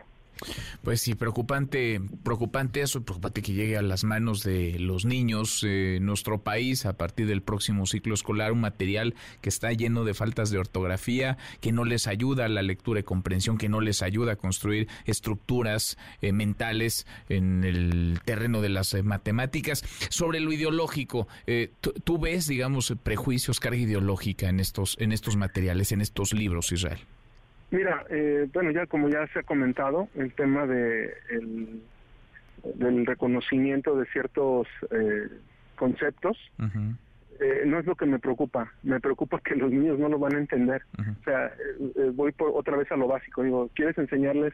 Ah, bueno, para empezar, hemos encontrado palabras que no existen en el diccionario. Entonces, pues, simplemente eso, eso, eso es una ideologización, pero cuando tú quieres poner algo que no existe, eso es imponer, ¿no? No puedes imponer conceptos a niños que no ni siquiera todavía tienen la comprensión lectora ni la habilidad lectora. Ya cuando tengamos ese procedimiento resuelto, pues vayámonos a lo segundo, como te digo, quieren brincar al 10 y ni siquiera pasan del 1. Por eso hay instrumentos de evaluación, por eso hay instrumentos de planeación, y bueno, sea, la exigencia de nosotros es, dan una educación integral. Esa es la demanda de los ciudadanos, es la demanda de los padres de familia. O sea, nosotros estamos buscando, la preocupación es de nosotros, de los padres de familia, somos los que la llevamos. Y eso eh, eh, no lo tiene claro el, gobierno porque pues, a mí me queda claro que no, no lo tienen este, tan, tan así, que los libros eh, no, no conllevan una estructura más que de pensamiento y eso se llama imposición ideológica. Ya con todo lo demás, lo que ya se comenta, ¿no? O sea, eh, nosotros nunca hemos estado eh, eh, en contra de una sana transmisión y educación de la sexualidad. Nunca lo hemos, nunca hemos estado en contra. Lo que estamos en contra es que no se haga conforme al proceso natural, conforme a la información y la vinculación con los padres de familia. Si lo haces ahorita con estos libros de texto, pero quieres imponer algo, pues no, nunca va a funcionar. Te, te doy un ejemplo. Ahorita lo, ahorita lo más urgente es atender, por ejemplo, eh, 27 casos de suicidios de niños producto del bullying escolar. Eso sí es grave. Eso sí es grave. El tema de violencia en las escuelas por causa post pandemia que, que, que se generó por los trastornos que vienen de niños con, con alto contenido de, de, pues, adrenalina y de que hemos visto ya niños que han portado armas. Esos son problemas reales y esos no se están atendiendo. Entonces, e, eso, o sea, lo que están tratando de hacer ahorita no le va a abonar a nada vamos a dejar a los niños indefensos, a los padres de familia, a, como en la pandemia, a, regresarnos, a, a, dedicarle más tiempo. Y pues bueno, y la otra es puro tiradero de dinero pues que pagamos todos los mexicanos. Pues sí, pues sí. Qué delicado y preocupante es una carrera. Además, esta contrarreloj. Vamos en 2 de agosto. El ciclo escolar empieza el 28. Vamos a ver qué ocurre. y lo, lo, seguimos platicando contigo. Israel, te agradezco estos minutos. Muchas gracias. A ti, muchas gracias. Hasta luego. Gracias, Israel Sánchez Martínez, encargado de despacho de la presidencia de la Unión Nacional de Padres de Familia. 10 para la hora. Indefendibles esos libros, los libros de texto gratuito. Pausa, volvemos, volvemos, hay más. Redes sociales para que siga en contacto: Twitter, Facebook y TikTok. M. López San Martín. Continúa con la información con Manuel López San Martín en MBS Noticias. Ya estamos de regreso. MBS Noticias con Manuel López San Martín. Continuamos. Los numeritos del día. Sí, Clali Sáenz Clali, qué gusto, qué gusto saludarte. ¿Cómo estás? ¿Qué tal, Manuel? Buenas tardes a ti, buenas tardes también a nuestros amigos del auditorio. Te presento a continuación cómo están operando en este momento los principales indicadores en Estados Unidos y en México. El Dow Jones Industrial muestra una baja de 0.81%, pierde el índice tecnológico Nasdaq 1.98% y esta tendencia la sigue el S&P BMW de la Bolsa Mexicana de Valores que registra una caída de 1.34%, se cotiza en 53.489.73 unidades. En el mercado cambiario, el dólar en ventanilla bancaria se compra en 16 pesos con 49 centavos, se vende en 17 pesos con 44. El euro se compra en 18 pesos con 31, se vende en 18 pesos con 90 centavos. Y finalmente te comento cómo se cotiza la criptomoneda más conocida, el Bitcoin. En este momento está ganando 0.24%, se compra en 493.850 pesos por cada criptomoneda. Manuel es mi reporte, buenas tardes. Gracias, muchas gracias, Itlali, muy buenas tardes. ¿Y si hacer la despensa trae dinerito extra? ¡Oh, sí! Recibe hasta 6 mil pesos de cashback comprando y ahorrando con HSBC. Entre más ahorras, más ganas. ¿Y si sí? Consulta más información en www.hsbc.com.mx diagonal HSBC presenta Economía y Finanzas Eduardo Torreblanca. Lalo, qué gusto, qué gusto saludarte, ¿cómo estás? Manuel, como siempre, es un gusto poder saludarte y poder saludar al público que nos escucha. Buenas tardes. Muy buenas tardes, baja calificación para Estados Unidos. Problema, uno pensaría, de Estados Unidos, pero no, eso tiene repercusiones, repercusiones allá y también acá, Lalo. Sí, en todos lados, porque en realidad es un evento poco común eh, es un hecho muy poco frecuente que afecta el prestigio de un gobierno eh, que se considera el gobierno del país más rico del mundo y dueño de una moneda que ha sido adoptada internacionalmente como la divisa por excelencia en los negocios globales, el dólar. ¿A quién involucra este hecho financiero? A Fitch Ratings. Fitch Ratings es una de las tres empresas calificadoras de riesgo crediticio más grande o más importante del mundo. Las otras son Moody's y, Standard Poor's. Esta Fitch Rating nació en 1913, hace 110 años, nació en Estados Unidos, y lo que hizo fue bajar de escalón crediticio a Estados Unidos, al gobierno de Estados Unidos, y también colocó en perspectiva negativa la calificación de la deuda. Hay tres niveles de perspectiva para ir explicándole al público. Una es positiva, que habla de la posibilidad de que la empresa calificadora mejore las calificaciones de la empresa o de los gobiernos a las que está calificando. Estable quiere decir que en el corto, mediano plazo no esperan grandes cambios de la calificación que ya tiene la empresa o el gobierno. Y negativa quiere decir que está en observación ese gobierno o esa empresa y que es probable que pueda haber otra degradación o otro cambio negativo en la calificación de la empresa o del gobierno. En Fitch, Estados Unidos tenía el grado de, calificación más alto, lo baja y además pone en perspectiva negativa la deuda de Estados Unidos. ¿Por qué lo hace? Porque dice que el gobierno de Estados Unidos ha tenido un problema de gobernanza que es muy difícil negociar el nivel de la deuda del gobierno, periódicamente está en riesgo de, que, de, quedar paralizado porque no llegan a un acuerdo republicanos y demócratas, también porque el déficit fiscal de la Unión Americana se piensa que va a crecer de manera muy importante en este año y en el siguiente, y también porque tiene un nivel de deuda muy alto en relación a su Producto Interno Bruto. Estamos hablando de prácticamente 130% cuando se considera que arriba del 50% es riesgoso y Estados Unidos, como las naciones desarrolladas, tienen un nivel de deuda muchísimo mayor. Es probable que más adelante haya nuevos ajustes. Standard Poor's también ha tomado la decisión de bajar el grado máximo de inversión de Estados Unidos. Eso lo hizo prácticamente hace 12 años, en 2011, si no mal recuerdo. Ahora lo hace Fitch y tendrá que hacerlo de alguna manera. Standard Poor's tendrá que mostrar sus dientes ante el gobierno estadounidense y esto indudablemente pues es importante porque involucra a Estados Unidos y eso tiene afectaciones en el resto de los mercados financieros, como hoy se comprobó, de manera mesurada, pero hoy se comprobó una baja generalizada en las bolsas de valores. Sin duda, sin duda, pues a ponerle la lupa. Y sí, como dices, no es un asunto eh, frecuente, por eso vale la pena comentarlo y, y revisarlo. ¿La lo tenemos postre? Claro que sí, hace 166 años, en 1857, se inauguró el alumbrado público con gas en la Ciudad de México. Mira. 1857 ya había alumbrado público Mira, Qué buen dato. Qué buen dato. Abrazo, gracias Lalo.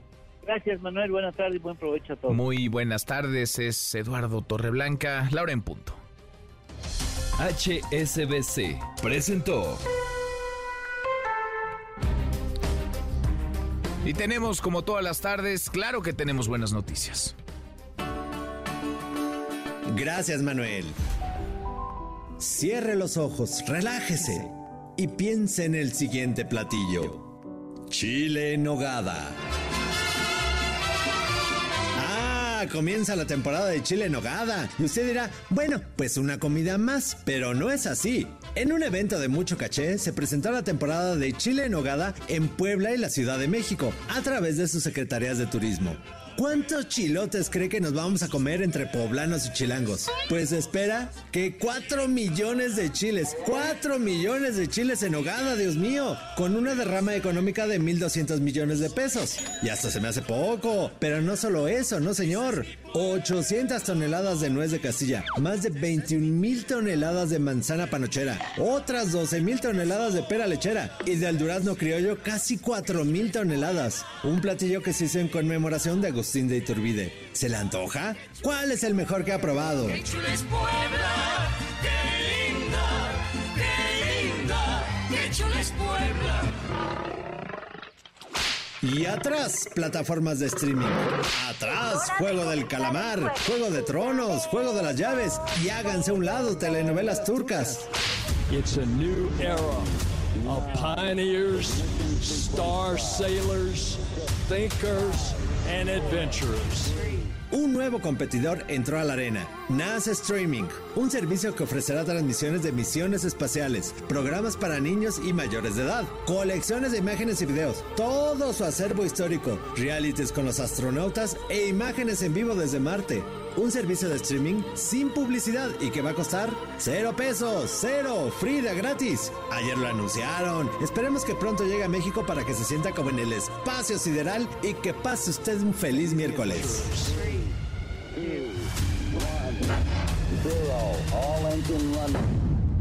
Let's go.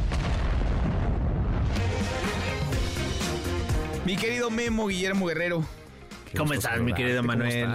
Pues hambriento, un poco hambriento, sí. Un poco y hambriento. después de escuchar que se van a consumir 4 millones de chiles en hogada. pues 4 más, millones de chiles en hogada. ¿Dónde van a sacar tanto chile poblano? Y luego ahí en la estufa que le Cuatro pones así ¿Con para cuántos vas a cooperar este año? Yo creo que unos, unos, unos varios, unos varios. eh, eh, hay varios restaurantes aquí en la Ciudad de México donde hacen buen chile en nogada y hasta hacen competencia de cuál es el mejor. El doctor Zagal, nuestro querido doctor Zagal, es experto en ese tema y hasta hace ponencias del chile en nogada. Ah, sí. Sí, sí, sí. Es, tiene- es un platillo de mucha tradición. No, como no. este, De mucha identidad. y de mucha identidad. Eh, mayormente se consume aquí en el centro de- del país, en chilangos y poblanos, comemos un montón de chiles en nogada. Pero sí, ya empezó, ya empezó la temporada y hay que comer. Ya podemos Ya empezar. podemos Ya das el banderazo de salida. ya, podemos ya, empezar no a es mal visto, ya no estamos en tiempos adelantados, ¿no? ya no. Hasta hay nieve de chile en nogada. El otro día me tocó ahí. Bueno, en no una- había chiles en hogada rosas. Ah, sí, con todo claro. el fenómeno de Barbie. De Barbie. Había chiles en nogada rosas. ¿Probaste alguno o no? No, fíjate que no. Pero ya ahorita que empezó la temporada que dieron el banderazo, ya, iré, iré por el mío. Iremos. En el centro hay varios, Iremos, hay varios restaurantes. Bueno, sí, iremos. Pues iremos, vamos. Iremos, mi querido Manuel. Tenemos algunos boletos. Échalos. No pocos boletos, mi querido Manuel. A Tenemos muchos ver, boletos. muchos. Y Yapu, que es un, eh, es un gran grupo de música folclórica andina que va a estar en el Teatro Metropolitan. Para Lagunilla, mi barrio, que va a estar maldita vecindad este domingo tocando en vivo ahí con ellos. Para el intercambio, que es esta obra eh, cómica. Y para Espinosa Paz. Espinosa Paz que se presenta en la Arena Ciudad de México. Ah, en la arena. En la arena. Grande, Seguramente va a llenar. Tenemos dos pases dobles para Espinosa Paz. Ah, toda la bien. música está aquí. Premios arroba mbs.com. Ya saben que es el correo y escriban si a usted, eh, ¿cuál es su chile en nogada favorito? ¿Dó- ¿De dónde? Que nos, que nos compartan y ya. Y recuerda nosotros que en cualquier evento de esto se puede encontrar a Guillermo Guerrero. Seguramente va, voy a cantar con Espinosa Paz la Que de. va a todos. La Es de capaz de viernes. subirte. Ay, si me reconoce, me saluda. ¿O no? ¿O no? Gracias, Memo. Gracias, Manuel. Guillermo Guerrero, la hora con cinco. Pausa, volvemos. Volvemos, hay más. Siga a Manuel López San Martín en redes sociales. Twitter, Facebook y TikTok. M. López San Martín. Continúa con la información con Manuel López San Martín en MBS Noticias. Ya estamos de regreso. MBS Noticias con Manuel López San Martín. Continuamos. La hora con ocho es mitad de semana, miércoles, miércoles 2 de agosto. Revisamos las redes, cómo se mueven las cosas en Twitter. Caemos en las redes. Bueno, algo está pasando por fin, algo está despertándose en el proceso de la 4T, en el proceso de campañas de las eh, corcholatas. Esta, esta mañana, Claudia Sheinbaum habló de la estrategia de seguridad que en su gobierno, según ella, permitió una reducción en la delincuencia, en la incidencia delictiva, que haya más seguridad para los capitalinos. Esto compartió a través de su cuenta de Twitter Claudia Sheinbaum. Les quiero platicar la estrategia de seguridad que se desarrolló en la Ciudad de México, donde logramos cifras históricas de reducción de delitos de alto impacto. 58% de reducción de todos los delitos de alto impacto, más del 50% de reducción de homicidio, más del 60% en reducción de robo de vehículo con violencia y robo en transporte público, entre otras reducciones de delitos. Claudia Sheinbaum hablando de la estrategia de seguridad, le contestó Marcelo Ebrard que estaba esperando una, una que le cayera del cielo para poder, si no debatir, al menos sí contrastar, generar polémica, despertar algo en ese aburridísimo proceso, el de la cuarta transformación. Esto dijo también en Twitter Marcelo Ebrard. Estimada Claudia, vi tu tweet y celebro que al fin te hayas resuelto a participar en los temas que más le importan a la gente, como es seguridad. Describes bien la estrategia que Andrés Manuel y yo diseñamos y aplicamos en la ciudad con los mejores resultados en lo que va el ciclo. Hace días presenté el Plan Ángel, respondiendo a qué más debemos hacer para mejorar la seguridad en el país. Porque hoy la cuestión es qué es lo que sigue, qué otros pasos debemos dar. Pensemos en grande, llevemos al país al siguiente nivel.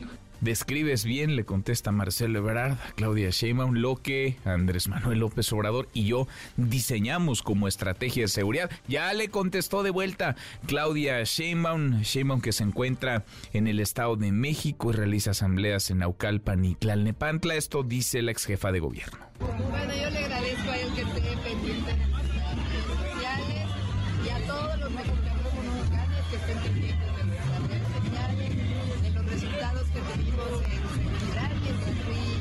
jefa de gobierno y que sigan las redes sociales porque vamos a seguir dando información, noticias y esperen también la próxima semana porque también vamos a dar nuevas Pero ¿qué cree de que ya, Bueno, yo le agradezco, dice Claudia Sheinbaum a Marcelo Ebrard que esté pendiente de mis redes sociales, que siga pendiente de ellas, porque habrá más información, noticias, en fin, algo, por lo menos algo, aunque sea poquito, pasa en ese proceso, el de la 4T, que ha estado eh, de bostezo. Bueno, eso sobre el asunto de la seguridad. Habló Marcelo Ebrard también desde el Estado de México de los eh, libros, de los libros de texto gratuito, estos libros que han sido eh, duramente cuestionados, sobre los que hay enorme polémica. Hatsiri Magallanes, Hatsiri, ¿cómo te va? Muy buenas tardes. Así es, ¿qué tal Manuel? Muy buena tarde. En una breve entrevista desde el Estado de México, en medio de esta polémica por el contenido de los libros de texto gratuitos, el aspirante presidencial de Morena, Marcelo Ebrard, afirmó que el debate que se está presentando sobre este tema justamente, pues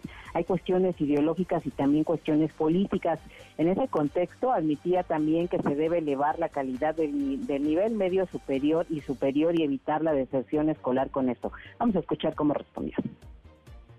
Yo creo que tiene mucho contenido político e ideológico de corto plazo. Pienso que el sistema educativo, lo que nosotros tenemos que hacer son dos cosas, en resumen.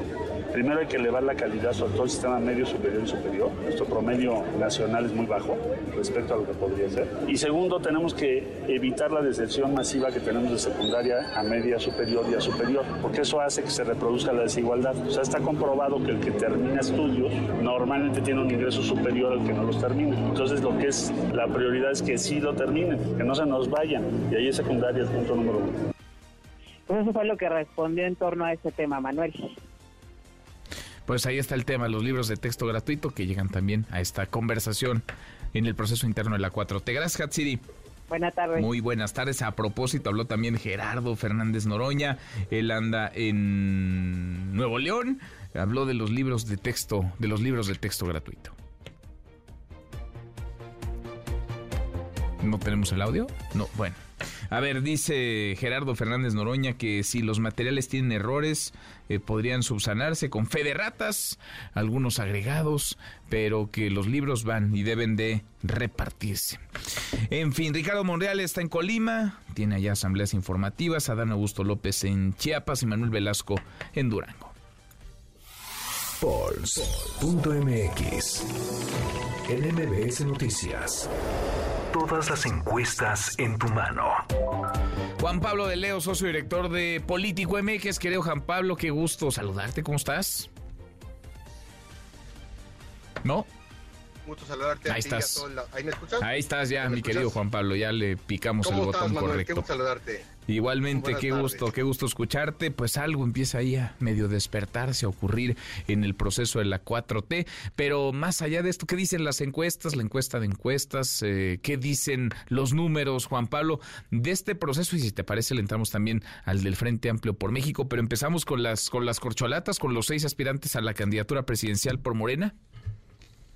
Claro, Manuel. Ahora, me parece que lo interesante será revisar de qué manera se comienzan a mover en las próximas cinco semanas. Faltan cinco semanas para conocer los resultados finales de eh, la elección interna de Morena y faltan un poquito más semanas para de la contienda interna de la oposición. Y ahí vamos a revisar cuánto tienen que ganar cada uno de los candidatos en estas cuatro o cinco semanas para poder levantar o para mover algo que poco se ha movido. En la elección interna de Morena, Claudia Sheinbaum mantiene una ventaja de 10 puntos sobre Marcelo Ebrard, 37% la intención de voto en primer lugar de Claudia Sheinbaum, 27% la intención de voto de Marcelo Ebrard, 14% la intención de voto de Adán Augusto López, 10% la intención de voto de Gerardo Fernández Noroña, 4% la intención de voto para eh, Ricardo Monreal y 4% para el senador Manuel Velasco. Se mantiene esta ventaja de Claudia Sheinbaum, Manuel, que ha oscilado entre los 7 puntos y los 10, 11 puntos. No se ha movido mucho arriba el espacio de lo que está sucediendo en Morena, a pesar de las eh, estrategias de cada uno de los aspirantes, de cada uno de los precandidatos. Pero a mí me parece, Manuel, que lo interesante será el tema del tiempo. Es decir, en cinco semanas, Marcelo Ebrard tendría que mover la balanza cinco puntos hacia arriba, Claudia Sheinbaum cinco puntos hacia abajo, para que pudiéramos ver un acercamiento y eso ya será una cuestión de análisis y de tiempo y revisar si de alguna manera pueden en estas últimas semanas y tramo eh, medio el comenzar a, a- a influir de alguna manera en las encuestas y en la intención Pues de sí, voto. porque el tiempo se les viene encima, Juan Pablo. Se les viene encima. Entonces así está la cuestión en Morena. Manuel, vamos rápidamente con la oposición, con la Alianza de Va por México. Xochitl Gálvez se mantiene en primer lugar con 41% en la intención de voto, mantiene una línea ascendente en esta inten- intención de voto. Eh, Miguel de la Madrid 16%, eh, 14% para Santiago Krill, 13% eh, para los demás miembros que se van hacia 8% y se van hacia 6% con Miguel Ángel Mancera, con Silvana Orioles y con eh, Cabeza de Vaca, Manuel, en, la encuesta. Ellos van hacia la baja. En algún momento tuvo 17 puntos eh, Miguel de la Madrid, Enrique de la Madrid, perdón, eh, se encuentra en 16 puntos, un punto hacia abajo, y la línea ascendente que se eh, mantuvo la semana con Xochitl volvió a despegar en este inicio de semana en lo que es la carrera al interior de la oposición, Manuel.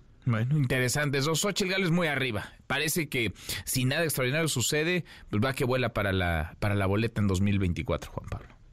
Está capitalizando la intención de voto de la oposición porque vemos que mientras lo- los demás bajan, Xochitl se mantiene subiendo, por lo cual podemos hacer un análisis de que la intención de voto que Xochitl Galvez está ga- ganando es directamente proporcional a la intención de voto que están perdiendo los candidatos hacia abajo. Es eh, complicadísimo que pudiera haber eh, algún tipo de, de cambio, por lo menos en esa tendencia que nosotros observamos en la encuesta de encuestas, y se mantiene en un primer lugar muy, muy, muy lejano. Muy lejano. A ver quién la alcanza. Querido Juan Pablo, abrazo. Gracias como siempre.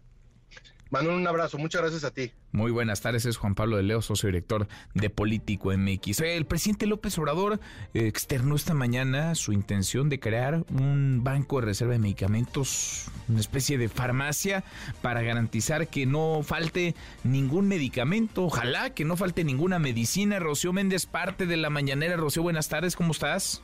¿Qué tal, Manuel? Muy buenas tardes. Sí, dice el presidente Andrés Manuel López Obrador de que antes de que concluya su mandato, se dará una salida definitiva al desabasto de medicamentos. Vamos a escuchar. Hablaban de las medicinas. Ya llevamos abasto de más del 90% en 14 estados donde está funcionando el IMSS Bienestar. Pero van a seguir nuestros adversarios, pero no solo por eso, sino porque ya para darle una salida definitiva al desabasto, les voy a proponer a los del sector salud que se tenga una especie de farmacia donde se cuente, una farmacia aquí en la Ciudad de México, un almacén con todas, todas las medicinas del mundo, en cantidades razonables, para que cuando falte en un hospital, ahí, como un banco de reserva de medicamentos, y lo vamos a hacer. ¿Cuánto nos puede significar eso? La idea es contar con todos esos medicamentos. Es un banco de reserva de medicina para que nunca falte ningún medicamento. Si en un avión o por tierra hay necesidad de estos medicamentos, se mueve. Y siempre se tiene en inventario hasta las medicinas más difíciles de conseguir en el mundo. Manuel, el reporte del momento. Bueno, pues suena bien, suena muy, muy bien lo que dice el presidente López Obrador, aunque se antoja muy difícil, muy complicado. Se antoja muy difícil de lograr si hemos batallado como hemos batallado con el tema de las medicinas. Gracias, Rocío. Buenas tardes, Manuel. Muy buenas tardes. Con que haya lo que se necesita, más allá de los medicamentos que en todo el mundo se venden, con que haya lo que los mexicanos demandan, con eso, pues con eso nos daríamos por bien, por bien servidos. En fin, el pasado fin de semana, hoy en otro tema, falleció un hombre, un adulto mayor, un hombre de la tercera edad, en Zacuiltaplan, en Zacualtipan, Hidalgo, a causa de los golpes que recibió durante una intervención de la policía municipal. Marco, Marco Cabañas. A ver, Marco, buenas tardes, cuéntanos.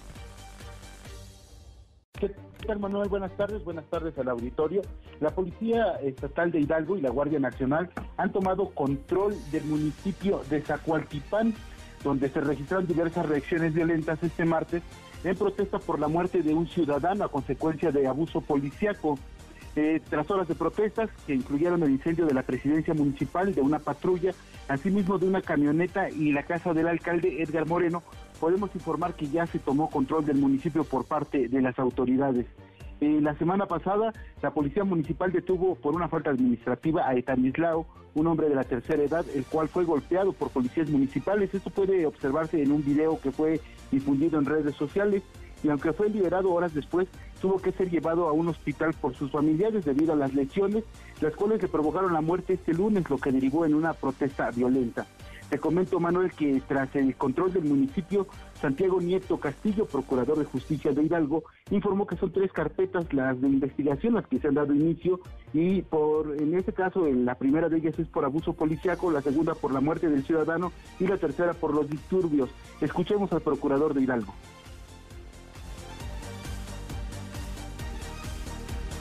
No, pues no, creo que no tenía. A ver, andan a hechos pelotas. Eh, Marco, pero ¿qué dice? A ver, cuéntanos tú, ¿qué dice el, procurador del estado de Hidalgo? ¿Qué dice Santiago Nieto luego de esta persona, este adulto mayor que murió, habría muerto a causa de los golpes que recibió durante una intervención de la policía y que ha derivado en estas protestas, en estas amenazas, incluso en estas manifestaciones de, de manera agresiva de algunos, de algunos pobladores? Así es, Manuel. Lo, lo, que básicamente comenta el procurador es eh, que se inició de, oficio una carpeta de investigación eh, por el video que fue difundido donde se observa a los policías golpeando a este ciudadano y tras la muerte de, de esta persona en un hospital del IMSS, pues se dio inicio a la segunda carpeta de investigación y la tercera es por los disturbios de ayer en la uh -huh. alcaldía y que bueno que terminaron precisamente con el incendio de la alcaldía y con la casa del presidente municipal y bueno te comento que finalmente pues la calma ha regresado y el gobierno de Hidalgo ha informado este día que pues el caso no quedará impune y, se, y que bueno eso dicen, estos hechos sí. van a ser investigados. Pues sí, eso lo dicen, eso dicen eh, siempre, por lo pronto tuvo que escapar, ¿no? El alcalde, el presidente municipal se brincó una barda y se fue prácticamente el presidente tuvo que escapar por una barda y una un terreno contiguo eh, a su predio donde él tuvo que escapar para debido a la turba que llegó a su domicilio. Te comento que fueron podemos ver videos donde fueron sacados eh, varias pertenencias del presidente municipal desde pantallas este ropa y dinero en efectivo que hacían volar por las ventanas. Esto es lo que pudimos observar y lo que sucedió ayer. Bueno pues así estampas de la descomposición y de la ausencia de estado de derecho en varias partes de nuestro país. Gracias Marco. Buenas tardes. Muy buenas tardes. A propósito de este México plagado de impunidad, el vocero de seguridad de San Luis Potosí, Miguel Gallego Cepeda, informó que ubicaron ya algunos domicilios de Fernando Medina, el hombre que tundió a golpes a un joven de 15 años, le pegó hasta dejarlo inconsciente, tirado en el piso, todo quedó videograbado, usted seguramente vio las imágenes. Ya un hombre que tiene varias acusaciones, un historial largo en este mismo, en este mismo sentido. La voz del vocero de seguridad San Luis Potosí. Hasta el momento, bueno, se ha comentado en, en redes sociales que podría eh, el agresor haber salido del país, eso no está confirmado definitivamente. En torno al caso hay un sinnúmero de, de especulaciones y a la autoridad le corresponde, bueno, ser muy prudente y obviamente trabajar sobre las líneas definidas de, de investigación, que es lo que está haciendo hoy día la, la Fiscalía. Han ubicado algunos, algunos domicilios de, de la persona agresora y está en proceso, en proceso de, de captura este, este individuo. Bueno, está en proceso de captura, a ver cuánto dura ese proceso, se necesita prudencia, dice el vocero de seguridad de San Luis Potosí, pues no, lo que se necesita es que actúen y que detengan a esta persona que está plenamente identificada hace 48 horas y sigue libre. Deportes. Con Nicolás Romay. En MBS Noticias. Querido Nico, qué gusto, qué gusto saludarte, ¿cómo estás? Muy bien, Manuel, encantado de saludarte como siempre. Buenas tardes para ti y para toda la gente que está con nosotros. Qué cosa el Mundial Femenil de Australia y de Nueva Zelanda, Manuel. Increíble lo que ha pasado en la fase de grupos. De entrada, las sorpresas. Brasil quedó eliminado. La selección de Brasil, que, que tú sabes, Manuel, siempre tiene un régimen de exigencia, tanto en fútbol varonil como en femenil, por ser la potencia que es. Bueno, pues empató con Jamaica 0 por 0 y están eliminadas del Mundial Femenil. Marta, la mítica futbolista que aparte dice adiós, eh, en llanto, no lo podía creer porque Brasil se queda en fase de grupos. O sea, Brasil no avanza ni a los octavos de final. Y por el otro lado, Italia, que también es una potencia que entendemos perfecto lo que representa para el mundo del fútbol, pierde 3 por 2 con Sudáfrica y queda eliminado. Así que por terminar la fase de grupos, Brasil e Italia ya están fuera del Mundial. Ya fuera, de vuelta a su casa, entonces, dos de los, digamos, grandes, Italia y Brasil, fuera del Mundial Femenino 2023 que México ve desde, desde casa. Oye, Nico, y los 16 avos eh, final de la League's Cup, yo, yo ya no sé a ver qué instancias hay, pero hemos visto fútbol todos los días. ¿Vamos a seguir viéndolo? Por lo pronto, hoy sí. Eh, 6 de la tarde, Inter de Miami contra Orlando City. Los Ángeles contra Juárez a las ocho y media de la noche, Mazatlán contra Dallas a las 9 de la noche, Pachuca contra Dinamo de Houston a las eh, 7 de la noche. Es la League's Cup en los 16 de final, lo dices muy bien, 16 de final y tenemos estos encuentros. Mañana hay otros partidos y el viernes también hay encuentros. Así que se dividen los 16 de final entre miércoles, jueves y viernes y ya después algo que sí, pues más familiar, ¿no? Que ya es octavos de final, cuartos de final y semifinales y final. Pero sí, 16 de final estoy de acuerdo contigo. Eh, es raro, son muchos equipos. Muchos equipos, bueno. ¿Y los mexicanos qué tal? Como que no, ¿verdad? No les ha ido muy bien a tantos. No, digo, ya lo platicábamos ayer, pero sí fue un tema co- complicado, la verdad. Eh, el que no avanzaran eh, equipos como Chivas, ¿no? Yo creo que Chivas fue el que más llamó la atención, ¿no?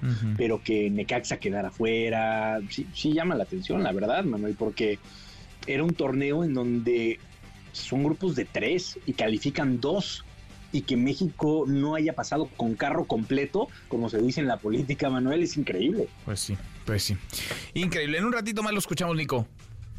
Te mando un abrazo, Manuel, y los esperamos en Claro Sports por MBS Radio. Mañana eh, seguiremos hablando de, de Leagues Cup, eh, para que estés tranquilo. Mm, Bueno, pues sí, andaba yo con el pendiente. Abrazos, gracias, Nico.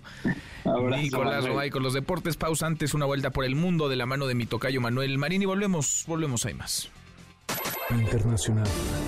Donald Trump, expresidente de los Estados Unidos y posible candidato presidencial del Partido Republicano, recibió formalmente su cuarta imputación por intentar revertir los resultados de la elección presidencial de 2020. Se trata de cuatro cargos. Uno de ellos incluso podría costarle 20 años de cárcel. No obstante, su candidatura sigue en pie y de ganar la elección en 2024 incluso podría ser presidente, a pesar de los 75 cargos que ahora pesan en su contra. Es la voz del fiscal del caso, Jack Smith. En este caso, mi despacho buscará un juicio rápido para que nuestras pruebas puedan ser examinadas en los tribunales y juzgadas por un jurado popular. Mientras tanto, debo enfatizar que la acusación es solo imputación y que el acusado deberá ser considerado inocente hasta que se demuestre su culpabilidad por encima de toda duda razonable en un tribunal de justicia. El Departamento de Policía del Capitolio en los Estados Unidos pidió a todas las personas que se encuentran dentro de los edificios del Senado que se refugien en el lugar luego de una llamada al 911, informando sobre un supuesto tirador. Sin embargo, el vocero de la policía dijo que no se localizó a ningún tirador en la zona. Siga a Manuel López San Martín en redes sociales. Twitter, Facebook y TikTok. M. López San Martín. Continúa con la información con Manuel López San Martín en MBS Noticias. MBS Noticias con Manuel López San Martín. Continuamos. Seguimos, cruzamos la media hora con eh, 31, ya perdimos la cuenta de las acusaciones, las denuncias, los cargos que hay contra Donald Trump, el expresidente de Estados Unidos, que, punto y aparte, va que vuela para hacerse de la candidatura presidencial del Partido Republicano, marca muy bien en las encuestas y parece que tras cada señalamiento, tras cada nuevo cargo, crece más, aumenta más su popularidad. José Díaz Briseño, colaborador de MBS Noticias en Washington. José, gusto en saludarte, ¿cómo estás? Pues muy bien, Manuel, como dices, eh, el expresidente Donald Trump acumuló una tercera acusación criminal tras que un gran jurado le presentara cargos federales por conspirar para revertir los resultados de la elección presidencial de 2020, que como sabemos perdió ante Joe Biden.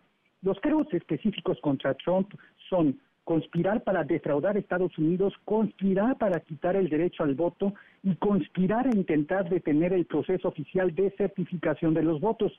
En la acusación de ayer de 45 páginas de extensión, el equipo del fiscal especial Jack Smith dejó claro que Trump intentó permanecer en la Casa Blanca interrumpiendo la transferencia pacífica del poder. Escuchemos al fiscal especial Smith en sus propias palabras. El ataque contra el Capitolio de nuestra nación ocurrido el 6 de enero de 2021 fue un ataque sin precedentes a la sede de la democracia estadounidense. Como se dice en la acusación, el ataque fue impulsado por mentiras. Mentiras del acusado dirigidas a obstruir una función fundamental del gobierno de Estados Unidos, el proceso de recopilar, contar y certificar los resultados de las elecciones presidenciales alrededor de la toma del Capitolio del 6 de enero de 2021 por parte de seguidores de Trump es la pesquisa más grande jamás llevada a cabo por el Departamento de Justicia. Más de 1.100 personas han sido acusadas formalmente y de ellas más de 600 se han declarado culpables. El fiscal especial Smith aseguró que solicitará en el caso de Trump un juicio rápido todo esto pensando en que no se empalme con la elección presidencial de 2024, que en la que, como bien dices, Trump podría resultar ser el nominado presidencial por parte del Partido Republicano. La audiencia de presentación de Trump ante la Corte Federal de Washington está planeada para mañana jueves y ya hay medidas de seguridad alrededor del recinto. Eh, Manuel, una última anotación. En medio de esta tensión en Washington, apenas hace una hora, una falsa alerta eh, que llegó al número de emergencias obligó a una evacuación preventiva de uno de los edificios del Senado, pero afortunadamente no pasó a mayores. Este es el reporte desde Washington. No pasó a mayores, es lo que eh, reportamos al inicio del, del programa. Fue una falsa alarma, entonces, una falsa alerta, esta llamada y esta movilización, José. Así es, eh, movilización de los cuerpos de emergencia, pero sin heridos, eh, sin ningún tipo de incidente. Bueno, lo anotamos entonces. Gracias, eh, muchas gracias. Hasta luego. Abrazo hasta Washington, muy buenas tardes. En MBS Noticias, el análisis de Gabriel Guerra Castellanos. Gabriel, querido Gabriel Guerra, como cada miércoles, qué gusto escucharte un montón de cargos, de acusaciones contra Donald Trump y pese a todo, o quizá más bien gracias a todo esto, pues la popularidad del expresidente anda por las nubes, está en camino a hacerse de la candidatura presidencial por el Partido Republicano. ¿Cómo estás, Gabriel? Mi querido Manuel, me da mucho gusto saludarte como todos los miércoles como, como siempre que te veo y te escucho. Eh, qué buen reporte nos dio Pepe Díaz Briceño, la verdad, eh, lo resumió muy bien. Y pues mira, estamos ante la inusitada situación que, que no solamente lo fortalecen eh, las acusaciones, un poco, o sea, es como el, el desafuero, pero a lo bestia, porque, y digo a lo bestia, porque uno, son muchos más cargos, y dos, porque son mucho más serios, ¿no? O sea, no es un tema de desacato, es un tema este, se trata de crímenes graves, de delitos graves, pero además podría darse la circunstancia, Manuel, de que a un encarcelado fuera candidato a la presidencia y de que a un encarcelado estuviera en la boleta y ganara o perdiera, pero imagínate un candidato desde la cárcel podría perfectamente con el tipo de personaje que es hacerlo. Entonces, creo que va a ser, si, si hace eh, cuatro y hace ocho años pensábamos que estábamos asistiendo a un circo político en Estados Unidos, no esto va a ser verdaderamente eh, pues mira, para algunos, para quienes somos espectadores va a ser un espectáculo memorable. Eh, para quienes tienen el infortunio de sufrir las consecuencias de eso, es decir, el 85% de la población mundial, pues va a ser una situación muy delicada porque podría además llegar, eh, si de por sí no es un muy estable, podría llegar, si gana, pues todavía más alterado eh, Donald Trump y con una venganza terrible. Así que pues tiempos muy complicados eh, en Estados Unidos y pues hacen palidecer todo lo que vimos acá, ¿no? Sí, Manuel, sí, sí, sí, no, no, no. hacia afuera Totalmente, sí te da contexto y perspectiva. Oye, no hay quien se le ponga enfrente, ¿verdad, Donald Trump, a estas alturas? Cuando uno ve la encuesta de The New York Times, Ron DeSantis, el gobernador de Florida, viene muy atrás, 3 a 1, 4 a 1 detrás de Donald Trump.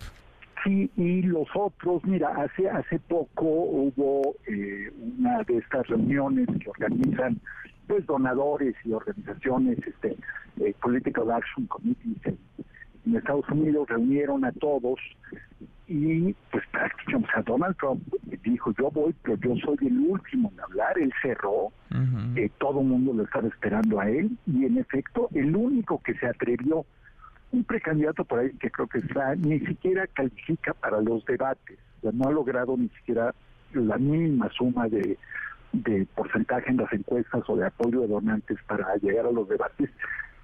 Fue el único que se atrevió a criticar frontalmente a Trump y lo sacaron a chiflidos del escenario. Entonces, eh, es un personaje que tiene cautivado y cautivo las dos cosas al, al electorado republicano, al que le tienen pavor sus contendientes. Pues mira, es muy difícil que si de por sí vas tres o cuatro veces abajo de él en las encuestas, que si no te atreves a tocarlo, lo puedas alcanzar. Entonces, pues yo creo que la tiene amarrada y eh, Manuel, no, no olvidemos, el presidente Biden no es ningún chicuelo, va a tener 82 años al momento de la elección. Sí. Eh, Oye, además él no goza de una alta aprobación o tiene una gran eh, popularidad. Va a ser, digamos, el segundo capítulo de una batalla que comenzó en la contienda pasada. Ganó Biden en aquel momento, aunque Trump acusó fraude y un montón de cosas, pero se van a volver a ver las caras. Eh, ¿Qué, qué va a ser diferente, Gabriel? ¿Qué, qué ha cambiado, digamos, en este periodo de tiempo? varias cosas, yo creo. Bueno, el primero, eh, primero hay que recordar que Biden ganó, pero no arrasó. O- digo, ganó claramente, sin duda, pero no arrasó. Esa es la primera cosa que hay que recordar. La segunda es que el estado de salud, eh, hasta donde se aprecia, ¿no? Ni tú ni yo somos médicos, pero el estado de salud de Biden es menos sólido, por decirlo amablemente, que el de Trump en términos de escenografía. Y su tendencia a los gazapos y a los tropiezos es muy alta. Entonces, Biden o se equivoca de quién se está dirigiendo, o se literalmente se tropieza en el escenario, o se cae andando en bici, o lo que fuera. Es un hombre que no oculta su edad y que es, es muy dado, eh, es muy dado a los tropiezos eh, en todos sentidos. Entonces, vas a tener además a un público, un electorado eh, muy poco agradecido y que no le da a Biden el crédito por la recuperación económica, la recuperación del empleo y la recuperación del sistema de salud pública tras la pandemia. Entonces, pues no, no se está beneficiando de eso Biden, no ha sabido eh, venderlo, cacarearlo. Eh, los republicanos han sido muy buenos para etiquetarlo eh, y tiene pues eh, frente a sí a un fenómeno político que no logra convencer a las mayorías, pero sí tiene a una minoría eh, pues fanatizada, creo que no hay otra palabra, Manuel, que va a salir, todos y cada uno van a salir a votar. Eh, y que van a, me parece que van a tener, pues por lo menos muchas posibilidades de competir en serio y en un descuido de ganar. Pues sí, es, es increíble, ¿no? Este personaje, cómo eh, parece que no podía hacerse la candidatura en un primer momento, hace cuatro años, se la, se la llevó, la arrebató, la ganó, después se veía imposible que llegara a la Casa Blanca, llegó a la Casa Blanca. Y después, pues después lo que ha pasado es, es inaudito, digamos, para los estándares, además en Estados Unidos, un hombre que tiene un rosario de acusaciones, de cargos en su contra y eso, lejos de lastimar su popularidad, la acrecenta. Así que ya de Donald Trump a estas alturas poco o nada nos eh, sorprende. Nada nos puede sorprender. Mira, desde el 2014, finales del 14, su intención ha estado presente, ha sido protagonista y pues hay que decirlo también, para México no son buenas noticias porque vamos a ser evidentemente uno de sus temas favoritos. Pues sí, en la, piñata, otra vez. La piñata, sí. la y se le ve muy fuerte a Donald Trump, la verdad es que se le ve eh, físicamente muy muy fuerte, a diferencia de Biden, que eso lo castiga mucho el Biden, es electorado en Estados Unidos, ¿no? Que se le Eso, ve débil. eso, eso influye porque porque además trae dos episodios recientes de lapsus graves de, de políticos ya octogenarios, Sí. eh, Dianne Feinstein y Lindsey Graham, Ajá. que se una se quedó, digamos, se despistó completamente y cuando le tocaba votar en una resolución en el Congreso se puso a leer un discurso y el otro se pasmó, pasmó, sí, 30 sí. segundos frente Sí. a los micrófonos. Entonces, pues hay, hay un tema ahí también con la gerontocracia estadounidense que no eh, que no acaba de dejar tranquilos a muchos eh, votantes. Entonces, en fin, complicado, difícil. eh, luego tienes estos sustos ahorita que nos relataba el periodista de diseño lo de lo de la falsa alarma. Yo decía, ¿habrá sido una falsa alarma o lo habrán simplemente reportado mal? Porque dijeron, hay un hombre peligroso en Washington y yo creo que se referían a Donald Trump. Pues sí, y lleva ya un, un rato merodeando por la zona. Abrazo grande, gracias Gabriel. Otro muy fuerte. Muy buenas tardes, es Gabriel Guerra Castellanos como cada miércoles con su análisis. La hora con 43 cruzamos la media. Ya pausa, volvemos, volvemos, hay más. Redes sociales para que siga en contacto: Twitter, Facebook y TikTok. M. López San Martín. Continúa con la información con Manuel López San Martín en MBS Noticias. Ya estamos de regreso. MBS Noticias con Manuel López San Martín. Continuamos. Seguimos 10 para la hora, le platicamos de esta información, desarrollo, bloqueo en eh, Topilejo, se movieron cientos de elementos de la Secretaría de Seguridad Ciudadana para allá, en los límites entre el estado de Morelos y la capital del país. Juan Carlos Alarcón, ¿en qué va este operativo? Juan Carlos, buenas tardes. ¿Qué tal? ¿Cómo te va? Gracias. eh, muy buenas tardes, Manuel. Pues eh, finalmente se desactivó la protesta de pobladores de San Miguel Topilejo que este mediodía cerraron la carretera federal México-Cuernavaca para exigir que Talamontes de Huitzilac, Morelos, liberaran a un grupo de personas retenidas ilícitamente.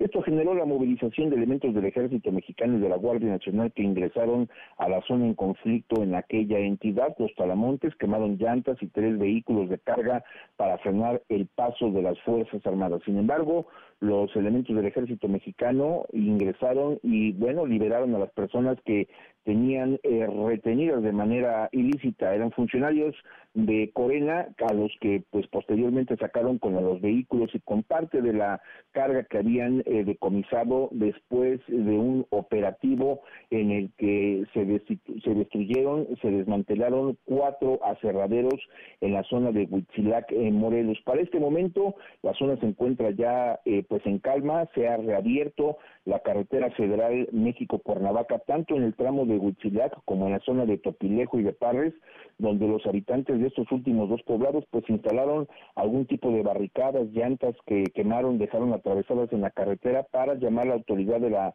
llamar la atención de la autoridad y también para impedir que aquellos eh, grupos delincuenciales de Huitzilac pasaran hacia la Ciudad de México.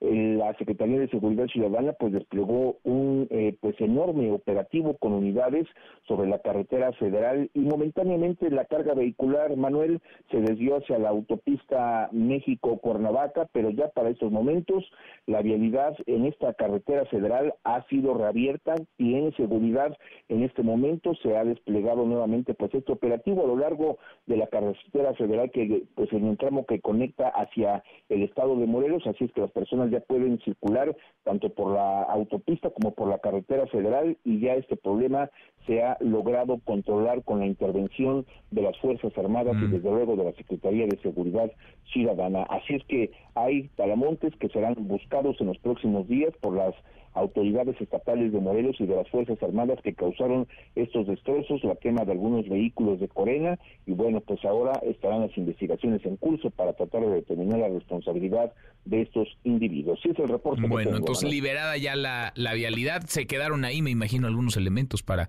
eh, tratar de hacer frente a cualquier cosa que pudiera ocurrir, pero el resto se, se retiraron ya. Juan Carlos. Sí, efectivamente, eh, como te comentaba, en la zona de Parres, donde se instaló el operativo por parte de la Secretaría de Seguridad Ciudadana con más de 80 unidades y elementos de agrupamientos especiales. Eh, hay un tramo que sigue vigilado por autoridades capitalinas precisamente pues para brindar eh, vigilancia y atención a todos los eh, automovilistas que circulan por esta zona y que van hacia el estado de Morelos y viceversa, los que vienen del estado de Morelos a la Ciudad de México. Las Fuerzas Armadas eh, ingresaron a aquella zona de Huitzilac, recuperaron los vehículos a los funcionarios de Corena, a las personas que estuvieron retenidas, que eh, formaban parte de grupos de vigilancia del poblado de Topilejo, los han traído de vuelta a la Ciudad de México y desde luego toda esta zona con extrema vigilancia para evitar un nuevo incidente, Manuel. Gracias, gracias Juan Carlos. Muy buenas tardes. Muy, muy buenas tardes. Hoy a propósito de seguridad, Claudia Sheinbaum hoy presumía en sus redes sociales su estrategia, lo que le permitió a su gobierno, decía ella, reducir los índices eh, delictivos en esta contienda en donde pasa muy poco, la de la 4T, la búsqueda de la candidatura presidencial, por lo menos parece se le movió una patita a esas muy aburridas campañas. Les quiero platicar la estrategia de seguridad que se desarrolló en la Ciudad de México, donde logramos cifras históricas de reducción de delitos de alto impacto. 58% de reducción de todos los delitos de alto impacto, más del 50% de reducción de homicidios, más del 60% en reducción de robo de vehículo con violencia y robo en transporte público, entre otras reducciones de delitos no acababa de presumir sus números y respondió Marcelo Ebrard que anda buscando pretexto para que pase algo, para tratar de levantar en las eh, preferencias un procedimiento este en la 4T diseñado, parece, para que no suceda mucho, para que no ocurra nada. Así contestó el ex canciller.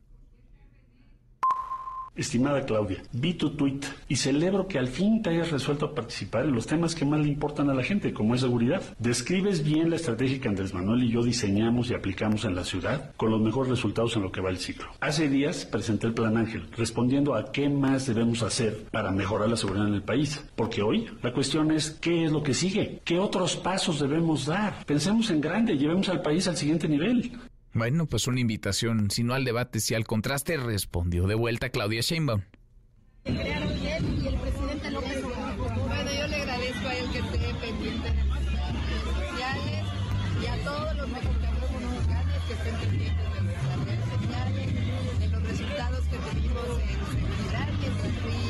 Le agradezco, dice Claudia Sheinbaum, le agradezco a Marcelo Ebrard que esté pendiente de mis redes sociales. Por cierto, el tema de seguridad ha sido el que más han comentado hoy quienes aspiran a la candidatura presidencial. Incluso Xochil Gálvez habló del asunto. Ella dice que podría retomar parte de la estrategia o de las políticas planteadas por el expresidente Felipe Calderón.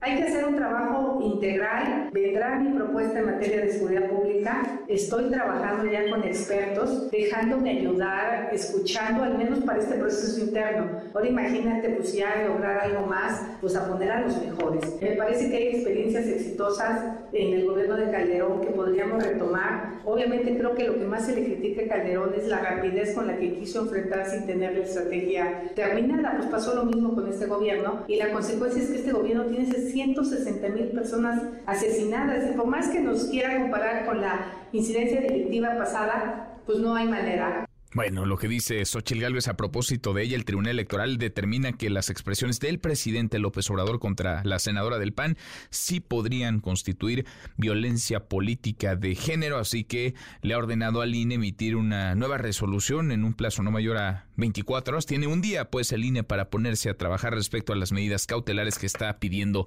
Xochitl Gálvez. Cinco para la hora, ya pero nos vamos, revisamos lo último en la información. En tiempo real. En nuevos libros de texto gratuito de la SEP, una herramienta más de politiquería, firma Xochil Gálvez. El Heraldo de México. Tren impacta a un autobús de pasajeros en Querétaro, reportan seis muertos. Santiago, el menor atacado en Subway en San Luis Potosí, trabajaba durante vacaciones escolares. MBS Noticias. Descarta Omar García Harfush, mismo modus operandi en robo a tres joyerías en la Ciudad de México. El, combate a la delincuencia protagoniza el último choque entre Marcelo Ebrard y Claudia Sheinbaum. De mano derecha, testigo crítico. Mike Pence está en el corazón de la acusación contra Donald Trump. Con esto cerramos, con esto llegamos al final. Gracias, muchas gracias por habernos acompañado a lo largo de estas dos horas. Soy Manuel López San Martín. Se quedan con Nicolás Roma y todo su equipazo. Nos vemos como todas las noches a las 10 por ADN 40. Y acá nos encontramos mañana, mañana que será tarde de jueves. Pásela Pásela muy bien, ya casi es viernes. MBS Radio presentó Manuel López San Martín en MBS Noticias.